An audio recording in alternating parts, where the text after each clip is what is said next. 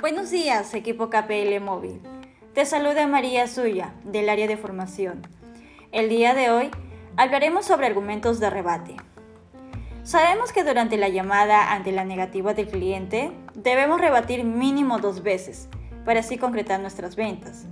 El argumento de rebate que vayas a realizar debe ser conciso y de acuerdo al motivo de la negativa. Así, el cliente se dará cuenta que lo estás escuchando y le estás brindando una solución para que esté más seguro de aceptar la mejora del plan que le estás ofreciendo. Por ejemplo, si el cliente te dice que no desea el nuevo plan porque ya cuenta con Wi-Fi en casa, tú puedes comenzar tu argumentación de rebate de la siguiente manera. Entiendo lo que me comenta, estimado cliente. Imagino que en ocasiones tendrás que salir fuera de casa, ¿verdad? Te comento que con el aumento de giga te beneficiarás ahora más que nunca. Actualmente las páginas de internet desde tu móvil se han vuelto más pesadas y las redes sociales ahora consumen más internet. Nosotros queremos que tengas una mejor experiencia de navegación en todo momento.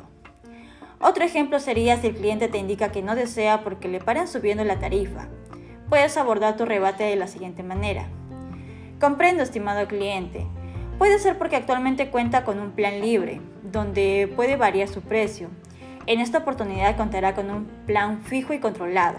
No tendrá que preocuparse porque incremente su pago, ya que con la nueva actualización que le vamos a realizar, tendrá un plan control, donde el monto no varía ni un sol más ni un sol menos. Recuerda tener una escucha activa para poder identificar las necesidades del cliente, ya que eso te permitirá tener una mejor argumentación de rebate. Vamos equipo, espero que puedas aprovechar estos tips al máximo para alcanzar tus objetivos en las ventas. Que tengas una excelente semana.